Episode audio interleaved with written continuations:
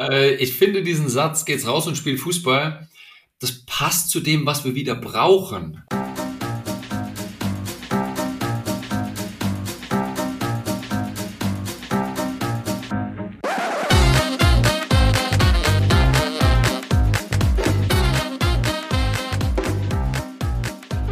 Also mein Leitsatz ist ja, ein Leader führt sich in erster Linie selbst. Herzlich willkommen zu meiner 50. Ausgabe von Punkt Genau. Ich bin Simir Fersadi, Ihr Interim Manager für Finanzen, Rechnungswesen, Controlling und begrüße heute zu meiner Jubiläumsausgabe einen ehemaligen Fußballer, der ein Jahr als Streetworker in London lebte und heute seine Erfahrungen als Coach weitergibt. Darüber hinaus sieht man ihn auch gelegentlich oder öfters als Reporter und kritischen Experten bei DAZN im TV und wie er mir im Vorgespräch erzählt hat, wird er auch in der Ausgabe des Sonderheftes zur diesjährigen Bundesliga-Saison im Kicker als Experte befragt. Freut mich sehr, dass es ihm gelungen ist, auch diesen Schritt in eine Zeitschrift zu schaffen, die ich seit 30 Jahren regelmäßig auch erwerbe, wie so viele wahrscheinlich in dieser Zuhörerschaft. Herzlich willkommen, Sebastian. Schön, dass du da bist. Hallo Semir, grüß dich. Freut mich natürlich äh, zum einen, du hast jetzt die Zahl 50 genannt. Herzlichen Glückwunsch dazu. Ja, freue ich mich sehr. Seit 30 Jahren äh, äh, kaufst du die äh, Fachzeitschrift äh, des, des Kickers und äh, jetzt bin ich dieses Jahr 40 geworden. Also jetzt haben wir die Zehnerreihe da voll gemacht. 30, 40, 50. ja, super, super Einstieg. Sebastian, lass uns mit einer kleinen Kurzfragerunde starten. Du bist geboren in? Dem wunderschönen Odenwald in Lindenfels. Ah, sehr schön, kenne ich nicht. Vielleicht der eine oder andere. Dein Lieblingsfach in der Schule war damals? Wer erwartet was anderes außer Sport? Und du, das Fußballersein ist? Pures Lebensgefühl. Fußballer zu sein ist einfach ein wunderschönes Gefühl. So viele Dinge durfte ich dadurch erfahren und kennenlernen, werden wir heute nochmal drauf eingehen. Genau. Und mein bester Trainer war? Muss ich in drei Kategorien unterteilen. Ähm, nonverbale Kommunikation Jose Mourinho, verbale Kommunikation Brandon Rogers, Teamführung Gerd Klaus. Komischer Name, äh, fällt aus der professionellen Reihe raus, aber auch ganz spannend. Und dein Leben als Streetworker brachte mich dem Reset-Button äh, nah und auf den Boden der Tatsachen zurück. Schön, super, Sebastian als Coach kümmerst du dich immer um den mentalen Bereich. Das habe ich auf deiner Webseite nachlesen können. Was war jetzt da, da eigentlich der Hintergrund? Tatsächlich habe ich ja meine Profikarriere im Alter von 17 äh, wurde, wurde es publik. Äh, damit bin ich damals im Jahr 2000 nach England zum großen FC Chelsea und das war natürlich eine große Nummer. Jetzt allerdings mit 24 habe ich meine Karriere wieder beendet, meine Profikarriere und alle fragten sich, warum Verletzung? Nein. Keine Angebote? Doch, die gab's alle.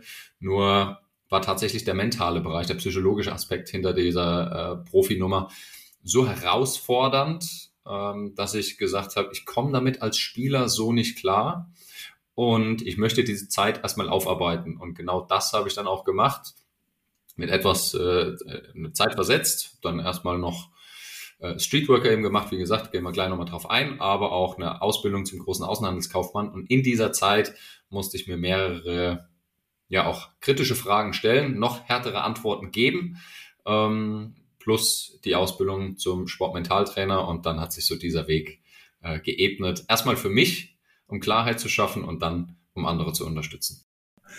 Äh, sehr schön. Die Haltung eines Trainers konnte ich nachlesen. Am Spielfeldrand hat dich allerdings besonders inspiriert. Was war dir da aufgefallen? Also ich mache ein kleines Rätsel draus. Die Zuhörer, die jetzt aufmerksam zugehört haben, wir haben schon drei Namen gehört. Ich lasse mal so eine zwei Sekunden Pause, bis ich den Namen dann nochmal verrate. 21, 22. Jose Mourinho. also er war wirklich prädestiniert dafür. Er sagt auch von sich selbst, äh, er ist the special one. Das, das sagt eigentlich alles aus, diese Überzeugung in seine eigene äh, Fähigkeit, diese Haltung auch zu haben.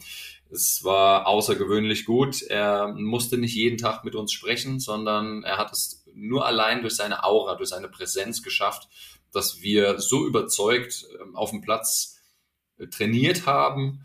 Und wir hatten eigentlich jeden Tag das Gefühl, bei mir war es so, dass ich jeden Tag nach der Einheit das Gefühl hatte, ich bin der beste Spieler auf meiner Position weltweit, obwohl ich logischerweise nicht war. ähm, und das allein nur durch seine Haltung, Überzeugung, das hat mich so fasziniert, allein durch Körpersprache so viel Einfluss zu haben. Du wurdest auch in deiner Jugend als der neue Lothar Matthäus bezeichnet und hast aber eine Vielzahl von Angeboten ausgeschlagen und bist dann, wie du ja schon gesagt hast, bei Chelsea gelandet. Ähm, was war denn der Grund für deine Entscheidung für Chelsea und für diese Herausforderung Prime, äh, die englische Liga und äh, Premier League, ja, Premier League, aus, dann, genau. auszuprobieren. Also zum einen war natürlich ähm, klar, es, es war damals auch der FC Bayern noch mit dem Rennen, die äh, angefragt hatten. Aber wenn ich in Frankfurt es nicht schaffe, in die erste Mannschaft zu kommen, ich war wie gesagt erst 16 ähm, damals zu dem Zeitpunkt, als es öffentlich wurde, und dann ähm, ja, ich gedacht, wird es bei den Bayern erst recht schwer. Dann gab es noch ein, zwei andere Vereine, Barca war noch mit dabei. Ajax war noch mit dabei, zwar auch spannende, aber wenn ich es bei den Bayern dann nicht schaffen würde, dann schaffe ich es erst recht nicht bei Barcelona. Äh, nochmal die Stufe drüber. Tatsächlich war es dann äh, noch Lazio Rom. Da war es sehr spannend, weil sie gesagt haben, pff, du brauchst nicht zum Kennenlernen kommen, wir wollen dich haben, du darfst einfach so das Dreifache in den Vertrag schreiben von den Angeboten, die du von den anderen Vereinen hast. Und da ging es mir schon, das ging mir schon nah, weil es da nicht um ich hatte das Gefühl, da ging es mir nicht um mich als Mensch, sondern es ging nur ums Geld. Ähm, also dieses Gefühl, du wirst gekauft. Und da reagiere ich ganz allergisch. Ähm, natürlich geht's immer wieder um Kaufen und Verkaufen, aber der menschliche Teil ist natürlich ganz wichtig und das hab ich, da habe ich die Wertschätzung nicht gefühlt, deswegen habe ich es nicht gemacht. Und da war es zwischen Ajax und äh, Chelsea. Und dann war es so, dass äh, in England einfach natürlich die Faszination Premier League dabei ist, wobei die trotzdem noch so weit weg war, aber ich bin jemand, der sich gerne ein Bild davon macht, wie geplant wird. Was sind so die Schritte, auch wenn sie nicht immer 100% so eintreten. Und da war Chelsea, damals noch ein Normalo-Verein, ähm, vor Abramovic ähm, und dem großen, ähm, glamourösen äh, Klimbim drumherum. Ja, ähm, war es ein Verein, der sehr äh, gut gewirtschaftet hat, beziehungsweise äh, gute Pläne ausgearbeitet hat. Und das war der maßgebliche Punkt, warum ich dann mhm. eingeladen bin. Ja, also die Ehrlichkeit des Fußballgeschäftes jetzt 16 Jahre später so ein bisschen ein Stück weit äh, ich glaube, da brauchen wir. Jetzt kann ich besser mit umgehen, weil ich länger die Erfahrung habe und äh, weiß genau, äh, wie man Dinge interpretieren muss. Und es gehört ja auch dazu, weil sehr viel Aufmerksamkeit darauf ist. Deswegen muss man schon auch immer aufpassen, was und wie man es sagt. Ähm, dennoch in dieser Zeit konnte ich damit nicht so. Das war, war dann schwierig, ne, das Ganze. Ja, ja. Ähm, und du hattest ja schon angedeutet, beziehungsweise ich habe ja dich auch schon gefragt, was das Leben als Streetworker so mit einem macht. Das führt mir natürlich auch zu meiner nächsten Frage, ähm, neben dem glamourösen Klimbim, den es momentan auch nicht nur im deutschen, sondern auch im englischen Fußball natürlich gibt. Aber wie tief muss man eigentlich fallen oder muss man erst tief fallen, um seine persönliche Erfahrung oder Erdung sozusagen zu spüren? Ich glaube, jeder Mensch braucht äh, Situationen im Leben, die, äh, um es besser einordnen zu können, ne? damit man weiß, okay, das eine Extrem, bei mir ging es ja in jungen Jahren als Fußballer ging es ja nur nach oben. Also eine Höhe wurde, wurde übertroffen, dann wurde es noch höher und noch höher und noch höher. Und irgendwann kommst du in diese Denkweise, das wird immer so laufen. Ja? Und das ist ein großes Problem, auch für Unternehmen, wenn sie, wenn sie groß werden und immer wieder den nächsten Schritt machen, nochmal weiter, nochmal größer, noch mehr Umsatz und, und, und. Das macht Spaß, das ist toll. Aber es wird logischerweise auch eine andere Richtung geben und ähm, das war auch die Zeit als Streetworker war logischerweise damit verbunden, dass ich dann gemerkt habe, ähm, es ist nicht alles so rosig und es wird nicht immer nach oben gehen, auch wenn die Leistungen gepasst haben. Ähm, und der, der, der richtige äh, Tiefpunkt war dann im Jahr 2014, als ich dann mit Burnout aus meinem damaligen Job als Abteilungsleiter eben raus bin und meine damalige Partnerin im siebten Monat schwanger war und wir wohnten in der äh, teuersten Stadt Deutschlands in München. Und das ist natürlich eine Kombination arbeitslos, äh, ist schwanger und ähm, in München zu leben, das ist, äh, das ist eine Herausforderung und da gilt es um Lösungen zu denken. Und dann kann man das Ganze besser einordnen, wenn man Extreme hat. Die Höhe, aber auch die Tiefe. Und dann bekommt man einen besseren Blick auf die, auf die Schärfe. Wo steht man denn da gerade? das, das finde ich tatsächlich spannend.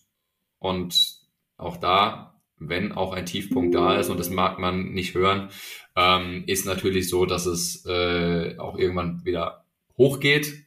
Äh, kein, keine Frage. Es wird dann irgendwann wieder besser. Ähm, in, der, in dem Moment ist es natürlich unerträglich, keine Frage. Ähm, und das ist jetzt mittlerweile meine Aufgabe. Hm. Ja, dann, dann wird das Narrativ von Oma auf jedes Tief kommt auch mal ein Hoch letztendlich genau. bedient, ein Stück weit.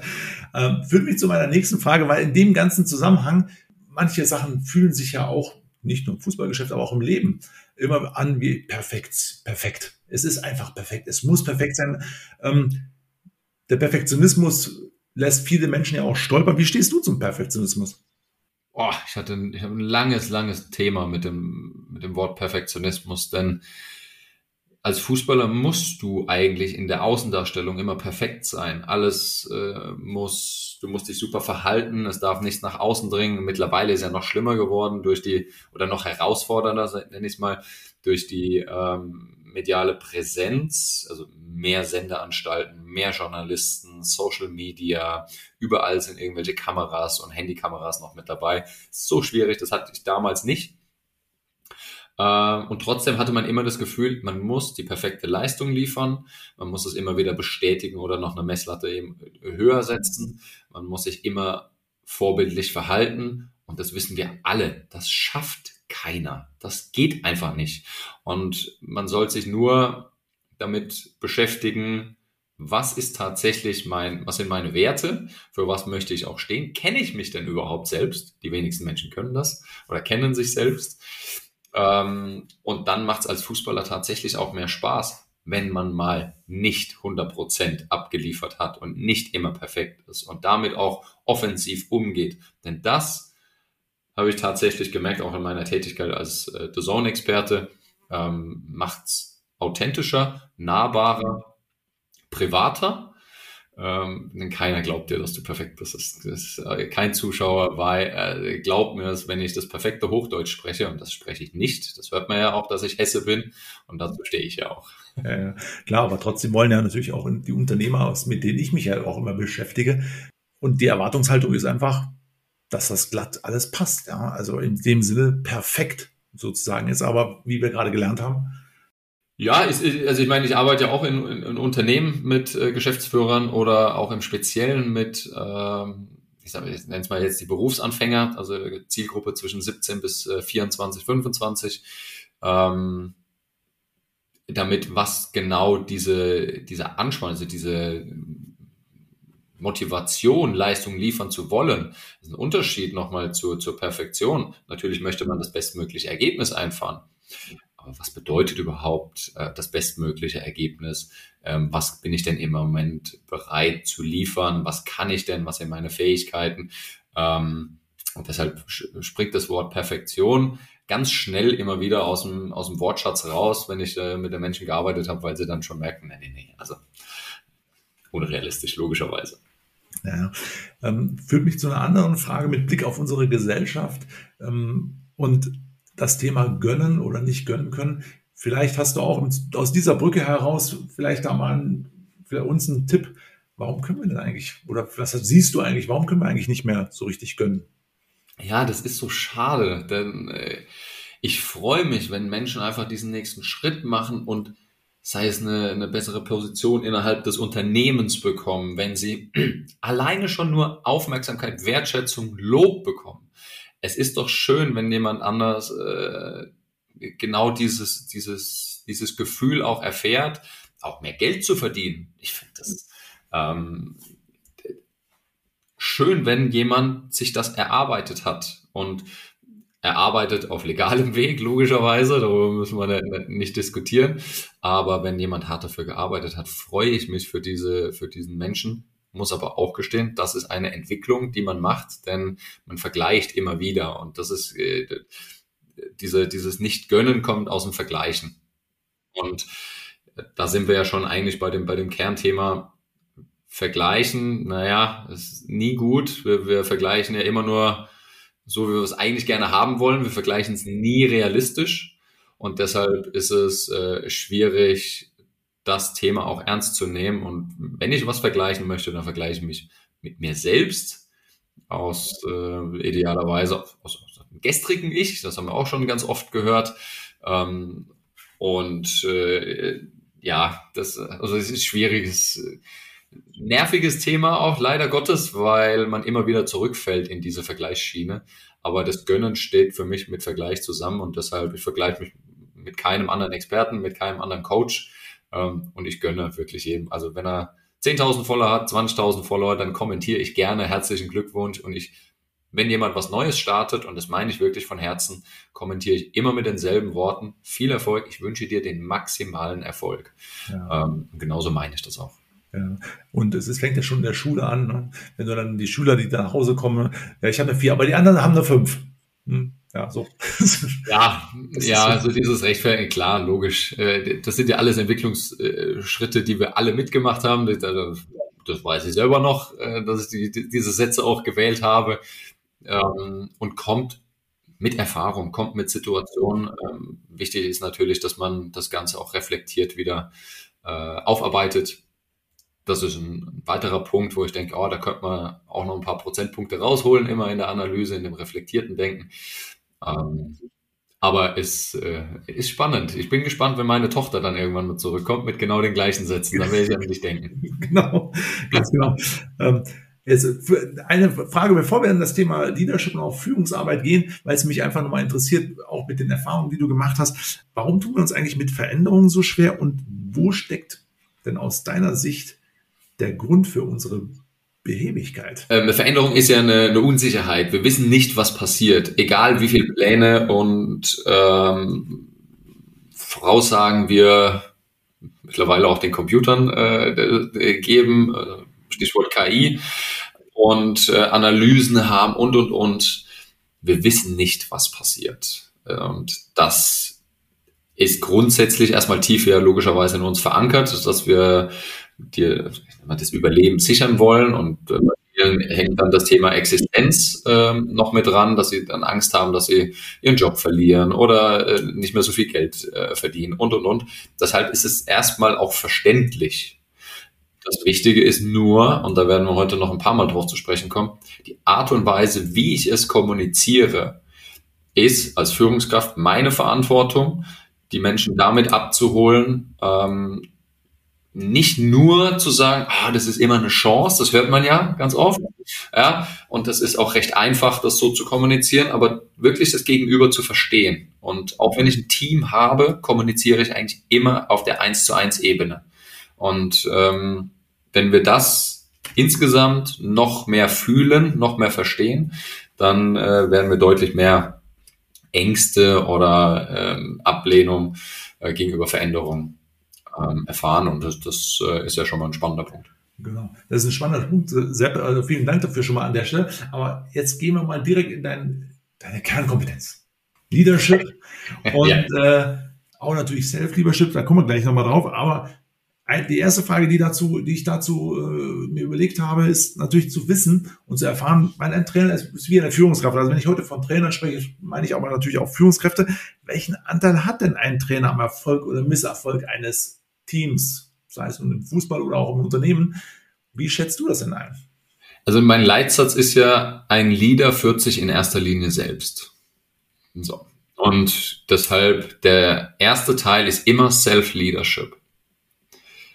Bevor ich in Teamführung gehe, in eins zu eins Gespräch oder dann von einer größeren Gruppe, muss ich erstmal wissen, wo stehe ich, wer bin ich, ähm, was triggert mich natürlich auch und wie reguliere ich das Ganze. Wie, wie kann ich meine eigene Taktik anwenden und äh, dieses Spiel spielen. Ähm, wenn das schon mal auf einem, auf einem guten Level ist, dann verstehe ich äh, Dynamiken ganz anders. Ähm, wie ich mit Menschen zu, zu, zu sprechen habe, wie ich sie besser verstehen kann. Ähm, und deshalb ist, ist Leadership natürlich ein übergeordnetes Thema und der Trainer ist nicht für die, ich nenne es jetzt mal fachliche Kompetenz da, speziell jetzt, wenn wir im Fußball jetzt in der Bundesliga äh, mal drüber sprechen, denn die Spieler können ja alle Fußball spielen.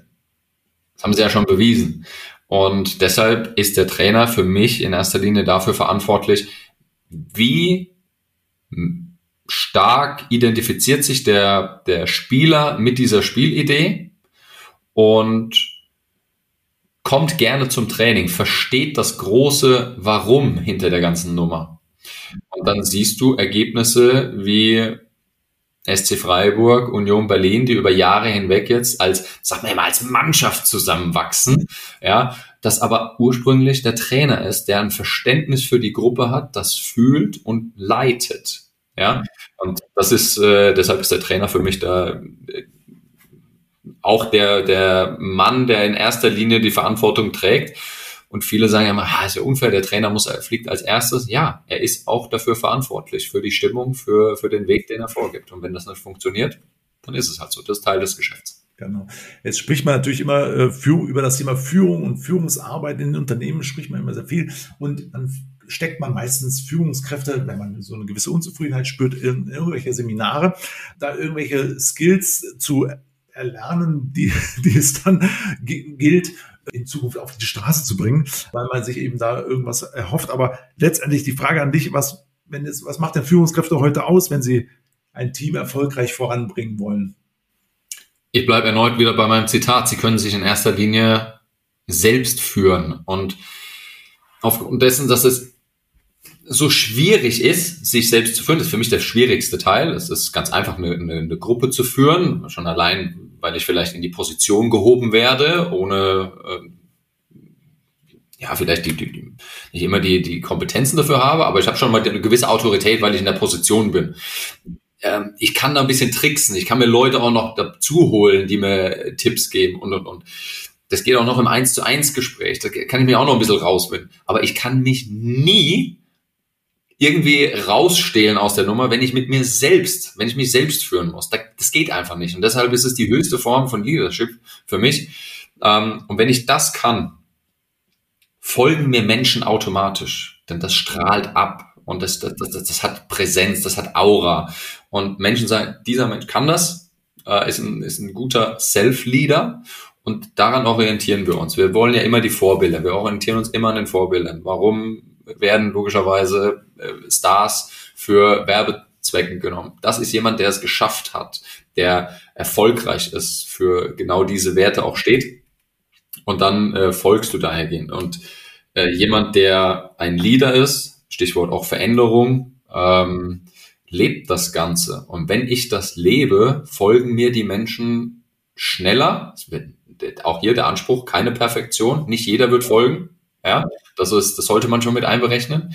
Ähm, aber dann folgt mir der Großteil. Und ähm, auch hier nicht immer zu 100 Prozent, aber der Kern folgt dir zu 100 Prozent und das ist auch gut so. Und dann ist es wirklich ein guter Leader, der nicht den Anspruch hat, alle perfekt führen zu können. Das dann, dann wird es unglaubwürdig und dann ist die Gruppe auch ganz schnell gegen dich. Mhm. Und in diesem Zusammenhang ja mal konkret nachgefragt, was war denn deine schlimmste und deine tollste Erfahrung im Leben? Auf der einen, ist dieselbe äh, Situation, ist die Geburt meiner Kinder, ähm, weil ich auf der einen Seite brutal stolz war, dass ich Teil davon sein konnte und gleichzeitig aber so machtlos war. Ich, ich, ich hätte gerne mehr geholfen und ich äh, erzähle es gerne. Es kann sein, dass ich im Nachgang, wenn ich das jetzt öffentlich mache, nochmal einen kleinen Klaps auf den Hinterkopf bekomme. Ähm, aber die Mutter meiner ersten, also meiner, meiner Tochter, ähm, insgesamt hat sich über 21 Stunden Wehen gezogen. War so, ich glaube, Stunde 16 habe ich dann gemerkt, dass äh, die Mama dann schon richtig erschöpft war. Und dann dachte ich, ha, ich habe jetzt einen ganz tollen Spruch, den ich aus dem Geburtsvorbereitungskurs kennengelernt habe, äh, und sagt, atme es einfach weg. So, und der Blick hat schon alles gesagt von ihr. Und dann sie war sehr höflich und sie war ein Self-Leader äh, der höchsten Kategorie und hat gesagt, bitte sei einfach ruhig. Ja, und äh, sie hat mir keine geknallt, sie hat mich nicht beschimpft, das hätte ich auch vollkommen verstanden äh, im Nachgang jetzt. Ähm, äh, deshalb so, so, so machtlos zu sein, das war tatsächlich dann auch schwierig, ähm, aber auch gleichzeitig das schönste, schönste Gefühl. Ähm, und dann, das ist eher das Private aus dem, aus dem Beruflichen. Das schönste Gefühl ist, äh, an großen Turnieren teilzunehmen, ähm, für mich jetzt gerade vor kurzem, ich durfte meinen Traum des Champions League Finals äh, erfüllen. Ich war als Experte beim, beim Champions League Finale im Studio mit Laura von Torra und der Downfall war tatsächlich das Burnout im Jahr 2014. Ja, klar. Und ich glaube auch, dass, ähm, was ich so mitbekommen habe, Sepp, also ganz ehrlich, ähm, du kannst, du hast damit einen Umgang gelernt. Du hast auch gelernt, dass diese Erfahrung wirklich wirken zu lassen, ne, so wie ich das jetzt so äh, verstehe, und auch dann wirklich die Konsequenzen auch daraus zu lernen. Ja? Also nicht nur einfach hinzunehmen und mit Tabletten zu bearbeiten, sondern wirklich den Umgang damit zu lernen. Und ja, ja, wenn man sieht, wirklich 2014, jetzt haben wir 2023, in neun Jahren vom, vom Burnout arbeitslos zu Champions League Finale, ähm, finde ich, ist, äh, man hört immer den Satz, ja, viele denken immer, boah, Wunder, was ich schaffen kann in einem Jahr. Das überschätzen sie dann oft, aber sie unterschätzen, was sie in zehn Jahren leisten können. Und ich glaube, ich bin das beste Beispiel für, äh, und deshalb sind die Worte auch Geduld ganz wichtig. Die habe ich eigentlich gar nicht. Ja, aber ich habe es jetzt äh, damit, glaube ich, auch bewiesen. Und da bin ich nicht, dass ich das jetzt sage, um mich positiv dastehen zu lassen, sondern ich bin einfach stolz auf mich, dass ich das äh, in der Art und Weise äh, so mache, wie ich es mache. Und so spreche ich im Podcast vor dir, so spreche ich zu Hause mit äh, Frau und Kind oder Kindern und so spreche ich vor der Kamera äh, bei The. Und deshalb ähm, habe ich da so einen Weg für mich gefunden, der authentisch ist und fühle mich wohl damit. Wem es passt, ist gut. Wem es nicht passt, auch die gibt's. Und das bekomme ich jede Woche zu hören von irgendwelchen Fans, wie ich es analysiert habe. Ähm, ist vollkommen normal. Ja, ja, genau. Und ich glaube auch, da können Führungskräfte auch viel mitnehmen, weil sie sich einfach ein bisschen ein Stück weit authentisch verhalten in einer Firma und nicht nur politisch oder mit einer Fassade durch die ganze Welt der Unternehmung. Wir haben uns im Vorfeld ja kurz unterhalten, ähm, sind wir über das Thema Glaubwürdigkeit und ähm, Intelligenz der Menschen mittlerweile. Also Fußballer im Verhältnis damals, äh, ich war damals äh, 17 als Profi und wenn ich jetzt die 17-jährigen Profis nehme, die sind deutlich intelligenter, weil sie Zugang zu mehr Wissen haben und viel schneller äh, sich Dinge aneignen können. Und das ist heutzutage überall der Fall. Und deshalb ist es schwierig, du kannst nicht mehr die autoritäre Art fahren die ganze Zeit, sondern wenn du, wenn du ähm, auch nahbar bist, auch vulnerabel bist und das zeigst auf eine Art und Weise, die, die menschlich ist, dann holst du sehr viele Menschen in dein Team ab. Und äh, das bedeutet aber auch Mut, das zeigen zu können. Ich mach daraus eher aus dieser Schwäche, Burnout mache ich eher eine Stärke. Sehr stark, sehr stark. Ähm, jetzt haben wir natürlich hier einen Fußballer vor dem Mikrofon und äh, wer den Fußball so an sich so beobachtet, ähm, der stellt sich natürlich immer auch immer Fragen. Ähm, eine Frage ist natürlich auch immer, Franz Beckenbauer hat damals gesagt, geht's raus und spielst Fußball. Ähm, jetzt hat sich aber die Welt verändert und äh, du hast gerade gesagt, die 17-Jährigen sind heute anders drauf als damals und vielfach hört man ja auch immer, wir denken, die, wir denken von Spiel zu Spiel. Ganz ehrlich, Sepp, jetzt klären wir uns mal auf, was ist da der Unterschied? Äh, ich finde diesen Satz, geht's raus und spielt Fußball, das passt zu dem, was wir wieder brauchen. Ähm, diese Bolzplatz-Mentalität, geht's raus und spielt Fußball, heißt für mich, geh raus und hab Spaß. Mach das Ganze, zeig Spielfreude, ich vertraue dir. Also in diesem Satz stecken so viele Nachrichten drin. Ich vertraue dir als Mensch, ich vertraue dir als Spieler, ähm, ich gebe dir die Freiheit, Spaß zu haben. Und gleichzeitig gibt's eine, sind wir trotzdem ein Team. Wenn ich sage, wir gehen von Spiel zu Spiel, habe ich automatisch eine Blockade drin. Ich, ich traue mich nicht äh, zu sagen, ja, wir wollen Meister werden. Wir sind vielleicht nah dran, aber dann zu sagen, ja, wir schauen von Spiel zu Spiel, das ist so dieses runtergespielte, äh, das Künstliche einfach. Und das kaufe ich niemandem ab. Das gibt niemand, der in der Kabine sitzt und sagt, ich denke nur bis zur nächsten Woche. Naja, wenn wir in drei Wochen aber Meister werden können oder in vier und wir sind noch nah dran, da denke ich doch schon dran, wie wäre das, wenn wir doch tatsächlich das schaffen? Und das meine ich mit authentisch sein, zu sagen, es ist wichtig, unsere Hausaufgabe zu machen. Und natürlich ist dann das nächste Spiel wichtig, sich darauf zu konzentrieren. Aber natürlich denke ich daran, wie das wäre, wenn wir in vier Wochen diesen Meistertitel hochhalten oder wenn wir neu die, den, den Rekordumsatz im Unternehmen auch präsentieren können. Wir sind auf einem guten Weg dahin. Wichtig ist natürlich das fokussierte Arbeiten und das disziplinierte Arbeiten, das, was uns die ganze Zeit stark gemacht hat, das hervorzuheben. Dann finde ich es vollkommen glaubwürdig und dann ist es auch total authentisch. Ähm, und deshalb dieser Satz, wir denken von Spiel zu Spiel, hat für mich eine, eine negative Behaftung im Sinne von, ich gehe eher auf Sicherheit, ich mache mich nicht angreifbar ähm, und will nicht, äh, ja, will so ein bisschen die Grenzen erstmal eingeben und es ist logischerweise beim anderen Satz, geht raus und spielt Fußball, da gibt's keine Grenze. Genau. Mach. Mach ja. einfach, genau. Und ich glaube, im Unternehmen ist es ja genauso, mal machen, führt mich dann auch zu der nächsten Frage das Thema der Strukturkrisen. Also manchmal, die, die ist ja vielfältig, auch im deutschen Fußball oder äh, auch in der Gesellschaft und sonst wo. Aber Strukturkrisen, ähm, wie könnte man die auflösen? Ja, also gerade um dieses Sicherheitsdenken, ja bloß niemanden und so. Also diese, diese Eigenverantwortung, die ich oftmals auch so vermisse, ja, ähm, die geht mir auch so ein bisschen ab und eben einfach mal aus sich was trauen. Also ich habe ja in äh, meiner Ausbildung zum großen Außenhandelskaufmann. Während der Ausbildung wurde ich schon äh, Abteilungsleiter einer Abteilung, die ich selbst dann damals noch, damals noch ins Leben gerufen habe, Qualitätsmanagement für eine der größten Möbelimporteure äh, Deutschlands.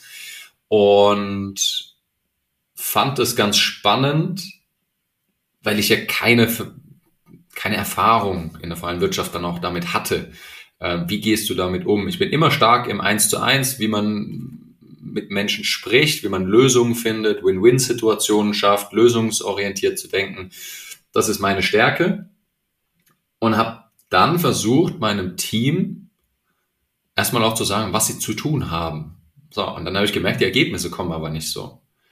Bis ich mich, klar, ich war ein junger Kerl, äh, Abteilungsleiter, also der muss ja meine Erfahrungen dann erstmal sammeln, habe dann aber recht schnell mir die Frage gestellt, wie geht's denn noch, was, was würde ich mir denn wünschen? Und habe dann gemerkt, dass ich mit dem Team besprochen habe, jeder Einzelne hat diese Ressourcen zur Verfügung. Das und das hat er einfach da. Was ist das Ziel für jeden einzelnen Bereich, für jeden einzelnen Mitarbeiter? Und ich habe mich wirklich hingesetzt und ich habe fast schon den Spruch gemacht, geh raus und spiel Fußball. Mach du es, wie du es machen möchtest, auf eine Art und Weise, die erneut, dass das alles passt, dass es im Rahmen dessen ist, aber ähm, das ist das Spielfeld wie du das Spiel spielst, ist mir total egal.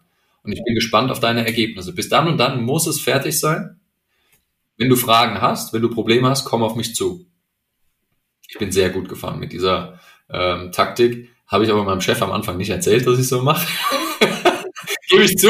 Ja, äh, da hat mir dann der Mut gefehlt, aber ich war mutig genug, äh, Vertrauen und äh, Verantwortung abzugeben also Vertrauen zu geben und Verantwortung abzugeben ähm, und zu sagen, macht ihr mal. Ihr müsst euch aber dessen bewusst sein, dass wenn ihr einen Fehler macht, dass das dann auch auf, euch zurückkommt. Ja, ja, alles gut. Und die Ergebnisse sind echt, zu, sind sehr gut ausgefallen. Auch da keine Perfektion, aber sind sehr gut ausgefallen. Deutlich besser, als wenn ich alles diktiert hätte. Ja, ja. Führt mich zu meiner letzten Frage. Ich würde noch sehr gerne weiter mit dir sprechen, aber die Zeit ist immer ein bisschen knapp. Wenn du uns heute drei Impulse mitgeben wolltest, was wären diese? Drei Impulse sind für mich immer, also der erste Punkt ist, äh, ein Leader führt sich in erster Linie selbst. Das bedeutet, ich beginne immer bei mir selbst. Ähm, der klassische äh, Satz an der eigenen Nase packen ist da übergeordnet dabei. Ähm, ich weiß, dass viele Menschen sich mit dem Thema Kommunikation beschäftigen. Ich wünsche mir eine noch empathischere ähm, Kommunikation. Empathisch bedeutet aber nicht, dass ich nicht kritisch sein darf. Ne? Also das ist ein ganz, ganz wichtiger Punkt. Das lehre ich ja logischerweise auch in meinen Coachings, also empathischere Kommunikation. Ähm, und wir haben es heute schon gehabt, denn dann mache ich eher die Zusammenfassung aus dem Podcast heute nochmal. Keine Perfektion bitte, sondern Authentizität vor Perfektion. Wenn, da, wenn wir das geschafft haben, dann sind wir auf einem richtig guten Weg, der, und Sie können es jetzt alle sehen, logischerweise, wenn Sie es hören, aber das Thema Self-Care, Dankbarkeit, Kindness und Choice ist auf meinen Arm tätowiert. Ähm, und ich glaube, diese Worte stehen übergeordnet dafür, also dass man auf sich selbst achten sollte, dann das ist das Wichtigste. Ähm, wenn man mit Kindness rausgeht, mit Freundlichkeit, wird man deutlich bessere Ergebnisse erfahren. Man hat immer eine Wahl. Natürlich muss man auch mal kritisch werden, keine Frage. Ähm, und Dankbarkeit ist für mich, ähm, also Michael J. Fox hat einen tollen Satz gesagt und damit würde ich es dann gerne beenden. Ähm, meinem Part, äh, gerade diese Dankbarkeit lässt Optimismus nachhaltig werden. Und das ist ein toller Satz. Also wenn ich dankbar bin, bin ich deutlich länger optimistisch und positiv. Ja. Und ich glaube, dass das lassen wir dann auch so stehen. Sebastian, schön, dass du in meiner Jubiläumsausgabe dabei warst. Es war mir eine Ehre und ein Fest, dich heute hier zu haben. Hat mich sehr auch persönlich gefreut. Wir kennen uns ja auch schon ein bisschen länger, ähm, auch aus einem anderen Format heraus. Also ganz, ganz herzlichen Dank für dein Hiersein und Beisein. Ich wünsche natürlich auch weiterhin maximalen Erfolg für all das, was du tust. Und ich freue mich, dich dann auch wieder im TV gelegentlich hin und wieder mal zu sehen und wir bleiben in Kontakt. Ich freue mich. Danke. Tschüss. Ich habe zu danken. Vielen, vielen Dank.